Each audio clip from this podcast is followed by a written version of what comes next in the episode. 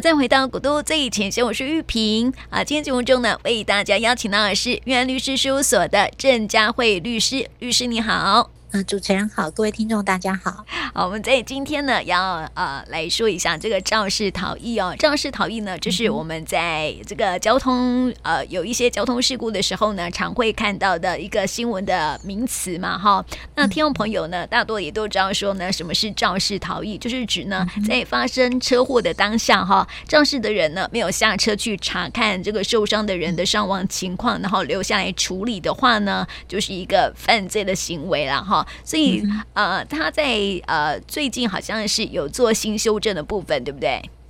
对，没有错。呃，五月二十一号的时候，立法院修正通过了新的这个关于刑法一百五十八条之四哈，肇事逃逸的这个处罚规定。嗯，那主要这个呃要修法的原因，是因为啊，我想一般民众应该都有印象，就是呃，如果你在发生事故的当下，你没有停下车来好做这个报警，并且做救护的动作的话，处罚非常严格哈。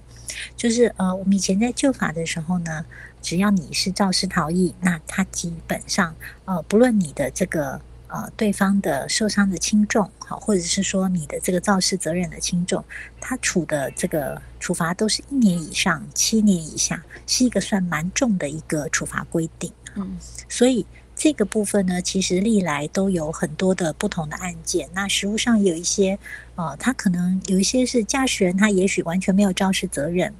或者是说，呃，这个对方双方都有肇事责任，但是，呃，受害的一方他的这个伤害非常的轻微，甚至你可能没有打电话报警，他可能也都不会有立即的生命的一些危险。嗯，那在这样的情况之下，如果一律都处以一年以上七年以下的这个重刑啊，其实可能也不是法律所乐见，那也不是这个法律当初定定所要达到的一个目的。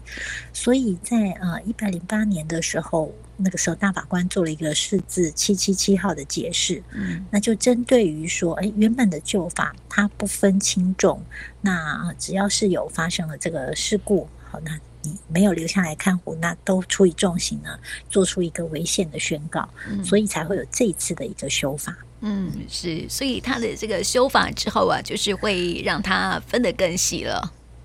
没有错，呃，这次修法呢，其实有几个重点哈，嗯、就是说，其实，在修法之前，大家实务上面还会碰到问题，除了它的罚很重以外，其实呃，有很多人在争执说，如果完全没有照责，嗯，那我还要不要论以这个肇事逃逸？哈，就是实务上曾经有过这样的讨论，也就是说，你的条文规定说是肇事，那有些人他就会争执，如果我完全没有照责的时候。那我还要不要被论以这个肇事逃逸啊？嗯、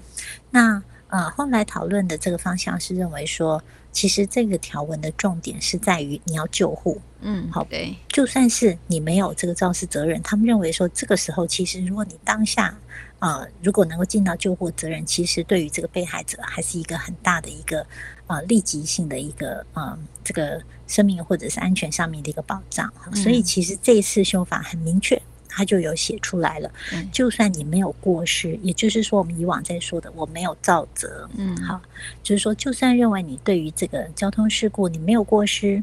那其实这个时候你仍然要尽到救护的责任，好，如果你没有的话，那就会依照这个对方。呃，伤的这个轻重分别会有一年以下、两年以下，或者是三年以下的这个有期徒刑的一个法则，也就是说，仍然要处罚。嗯嗯，是。那我想问哦，就是说哈，很多人都说这个肇事逃逸哈，这个肇事就是好像一定要去驾驶这个动力交通工具哈，但是有些肇事的责任呢是属于行人的部分。我们也看过很多行人哈，他就是呃违规穿越马路嘛，然后造成其他驾驶人的要。闪避不及，然后就发生事故的哈，所以如果是这样的话，他算不算是？如果离开现场，他算不算是肇事逃逸呢？对，这个哈，其实也会呃是另外一个大家会讨论到的。不过从条文上面来看，它主要是规定是说，你驾驶动力交通工具发生交通事故，好，嗯，所以呢。呃，如果是刚刚主持人提到的，如果今天是因为行人他也许有一些违规，比如说穿越马路，那导致于这个呃机车骑士跌倒受伤，好，那这个时候这个行人如果没有立即的一个呃停下来或者处理，其实这个会有有问题。好，嗯，呃，主要是因为说条文规定说你是驾驶段这个动力交通工具才发生的这个事故。嗯、其实条文会这样限制，主要是因为。你有这个动力交通工具，你在逃逸上面是比较方便的。哦，那所以它也会有这个差别。嗯、所以目前呢，条文上的限制是在于这个动驶呃驾驶这个动力交通工具。嗯，如果你没有这个立即救护的话，不过呃，其实我我是觉得哈，一般如果是行人，他发生了这样的一个状况，其实逃逸力呃。几率是比较低的，因为毕竟它呃速度不快，然后移动速度不快。再一个就是说，呃，如果你今天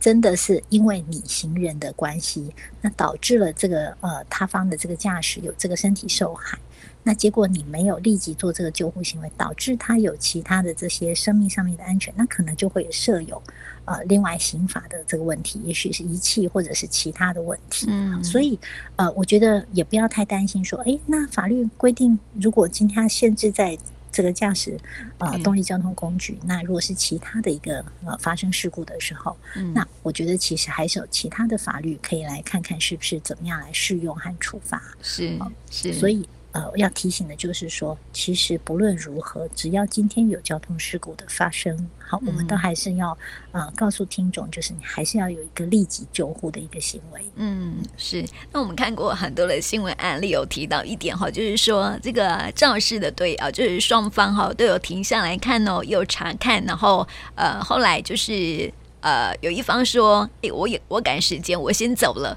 然后呢，也没有留下任何的资料，嗯、可能他会只是留下一些呃我的姓名或者是电话之类的哈，然后就匆匆忙就走掉了，就是说我要赶着上班了什么之类的。那后来呢，就被告说是肇事逃逸哦。所以什么样的情况之下比较明确的，他就是肇事逃逸呢？这样的状况哈，就是离开现场有向来看哦，哈，后来就离开现场了，这样算不算是肇事逃逸？”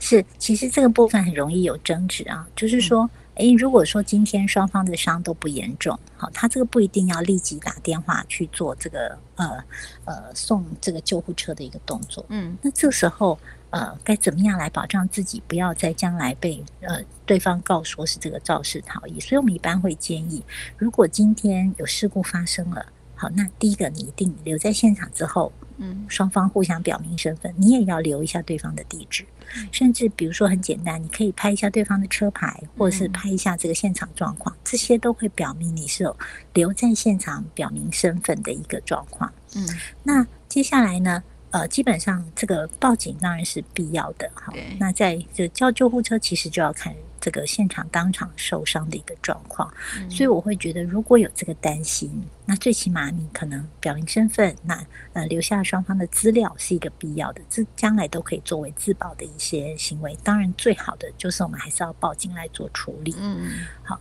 对啊，我们也了解，就是说，其实有的时候真的伤不严重，比如说可能车子小擦伤，人也是小擦伤。嗯，好，那但是大家也都知道，有的时候你等警察来。那因为这个伤势很小，那有些人可能觉得我可以私底下，大家其实在当场就做成一些和解，对，嗯、所以其实呃这个东西呃确实都有听过事后对方反悔的，所以我们还是建议，如果可以报警最好。如果真的没有，那最起码你要留下对方的资料，甚至是对方的车牌，或者是说你照相。其实大家现在都有手机，嗯，这些都是很好的自保的方法。嗯，是这个车祸处理的五步骤哈，就是放拨划移等嘛，对不对？如果说哈没有啊造成人员伤亡的话呢，其实是要移开现场，会比较不会妨碍交通的问题了哈。所以警方一向都是说，哎，鼓励拍照，然后就移车这样子，否则哈可能来到现场的时候呢，可能会依状况会先开一条这个违 法什么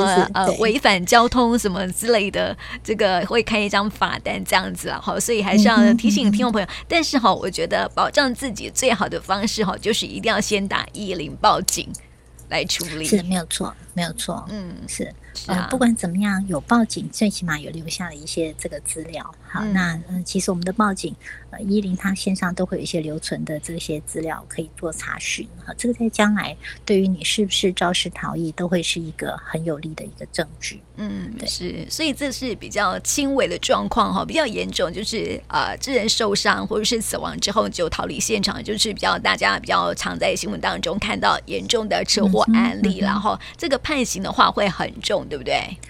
对，呃，其实这个部分还是蛮重的哈。就是说，如果你今天过失，那导致了这个交通事故的话，嗯、如果对方是这个啊、呃、一般的轻伤，好，那现在刑责有稍微比较降低，哈，就是说可以认为呃在五年以下，甚至这个六个月以上，让让你有可以一颗罚金的一个机会哈。嗯、因为在以往只要是肇事逃逸，基本上因为它的法定刑是一年以上，所以他就没有办法。啊，有一颗罚金的机会，那这个时候呢，你可能就只能平缓刑，或者是主张其他的对自己有利哈。但是不管如何，这个困难度都很高。对、嗯，那修法之后呢，其实它就会依照你的啊这个情节轻重、受伤的这个轻重，好，让你有这个在六个月到五年以下的这样的一个呃空间来做处理。所以我觉得这对于。呃，如果真的今天的伤势不严重，甚至是整个现场状况是很轻微的，其实我觉得是比较符合我们这个呃这个呃处罚的一个比例原则。好，那这个也是当时在大法官释字解释里面一再要求的，就是希望这个条文要符合呃这个比例哈，不要过苛，那不要过重。但是对于如果你是今天。致重伤或者是致死亡，你还肇事逃逸，那还是很重哦，也是一样，是一年以上七年以下的一个重刑。嗯，所以啊、呃，民众还是要注意。对另外还有一个是，哎、嗯，有有民众就会说，那大家一直在讲都是过失啊，那如果是故意呢？对哈，其实 有有看过故意的。对对对，如果你今天真的是故意开车或者故意骑机车来撞人，那其实这个就不是这个条文这么轻要处罚的，他就要依照你的这个故意行为，你触犯的法律来做重罚。嗯，如果你今天是故意骑车来伤害人，那这个就会用伤害罪。如果你是故意用骑车要要让他致重伤，好，或开车要让他致重伤，那就会用重伤害罪，甚至更。呃，过分的，我们曾经都有看过，可能是会有人故意驾车要来冲撞被害人，嗯、对、哦，那他可能这个故意是要致人于死，那他就有杀人的故意，那这个时候就会用杀人罪来论处。好，所以刚刚讲的这个肇事逃逸，就是刑法一百八十五条之四的部分，嗯，它原则上是呃限于就是交通事故是过失产生的，如果你今天是故意的话，那不好意思，就要依照你。故意的这个想要涉犯的法律，好，那来分别做论处。嗯。我们看到哈，就是说，连没有人受伤的情况之下哈，如果说肇事逃逸了，其实是会有罚款的。罚款虽然说不重了哈，大概是 三千块以下了哈，但是他的这个还是会被吊扣驾照。那么更严重的话，当然就是会有刑事跟民事上面的责任了哈。嗯哼，对，所以要提提醒大家哈，车祸发生的当下呢，不管有没有人伤亡啦，还是不要去呃，不要擅自离开，然后呢。最好是要报警，然后去处理会比较好一些些哈。是没有错，尤其修法以后就是很明确了。嗯、你今天就算对呃没有任何这个肇事责任，好，你都还有有留下来这个。呃，救护的一个义务，嗯，你就算没有这个肇事责任，那你擅自离开都还是会有处罚的规定哦。对啊，所以这个是呃修法以后非常明确的一个方向，就是要提醒大家要注意。嗯、是啊，就有罚款，可能还会有牢狱之灾哈。那我想问一下哦，是是就是说哈，有人哈，就是说，哎，肇事逃逸之后，就是我不知道哎，我正好有擦撞到车辆，我不晓得我有撞到人哎，这样的状况是有罪的吗？